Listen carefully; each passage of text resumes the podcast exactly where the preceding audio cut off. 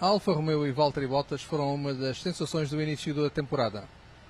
Infelizmente para o piloto finlandês e para a equipa baseada em Inwil, os últimos grandes prémios não têm sido particularmente favoráveis, mas um upgrade aerodinâmico aqui em Suzuka poderá começar a mudar a história uh, desta segunda parte da temporada da equipa suíça.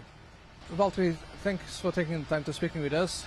When you came to Alfa Romeo, you were expecting a tough time. You knew that the team was in the back of the grid, but the beginning of the season gave you the the the idea that it was a lot better than you, you thought it was going to be, and then you you come to a period in which you go seven races without scoring a point.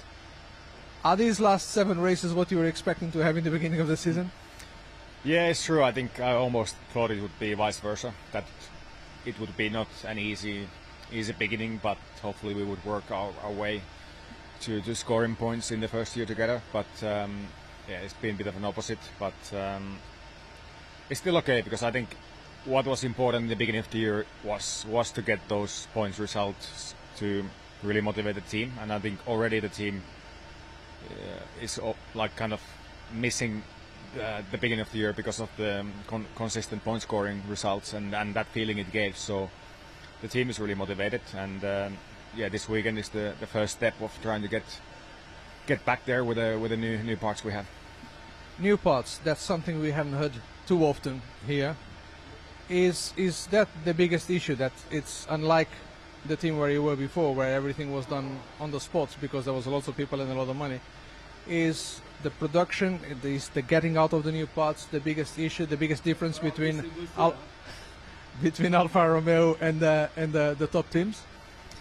Uh, I would say so, based on what I've felt so far. You know, that this team it has everything to succeed, but what has been big difference, example to Mercedes, we almost started with the same performance, but um, they've been able to develop and bring almost every race something new.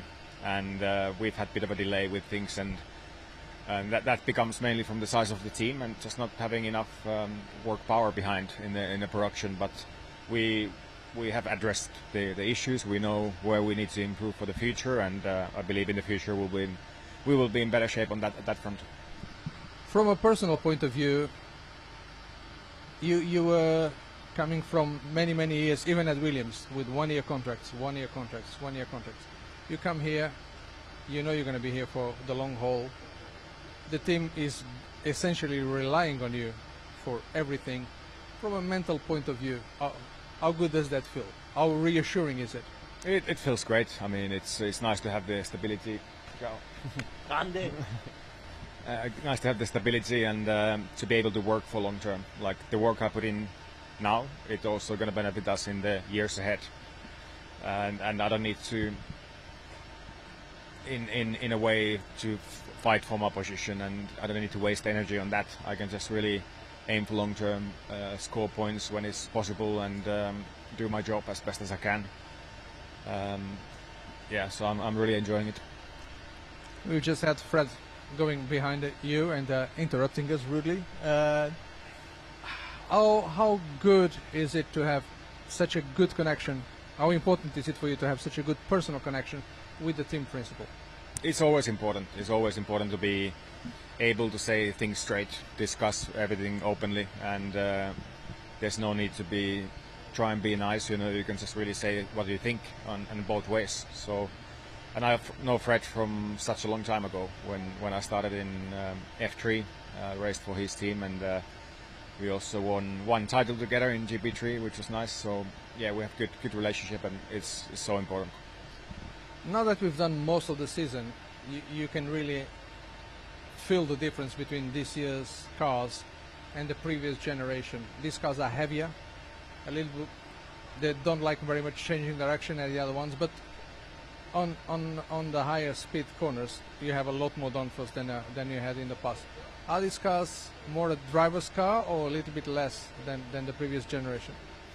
I would say these cars are a little, little bit more difficult to, to drive compared to, let's say, last year. But of course, I was in a different team. But it does feel like optimizing the setup is not always so easy. It's, there's more compromises, especially between the uh, you know the stiff, stiffness of the ride versus the gains in downforce you want to have. So it's not the easy car to set up, and and to drive, especially in lower speed, is a bit more um, lazy in a way, mainly because of the weight. But in in high speed, it's quite nice. So, uh, but the racing is better, which is which is I, I think is nice.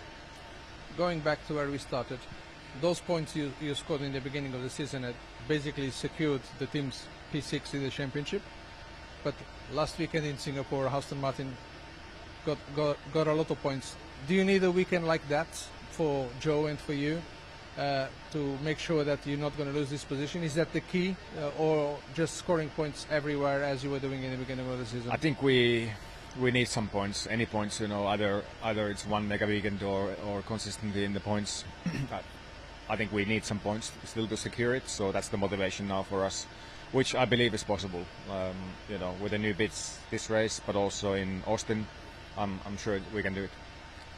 Finally, let's look ahead at next year already, as this season is five races from the end. From what you've seen, from what you've heard, how much progress is it going to be made with next year's car? There's good progress being made, no doubt, and, and the team again changed the, the focus quite early to, to the future, which is good. And um, of course, there's like a with the new regulations, you know, on the floor that you had, had to raise the edges of the floor. That compromised performance for everyone, no doubt. But uh, I think the team is recovering well. So yeah, it's been nice to be involved in the future development, and um, yeah, I believe we can make a make a step. Thank you for your time and good luck for the weekend. Thank you. Thank you. Ficaram aqui as impressões de Valtteri Bottas a confirmar que o início da temporada foi melhor do que ele esperava. Esta segunda parte foi um bocadinho mais aquilo que ele antevia antes de chegar aqui, mas com uma mensagem uh, de optimismo, tão, não só para o final de 2022, mas sobretudo para o próximo ano, onde a equipa aposta forte para entrar no top 5.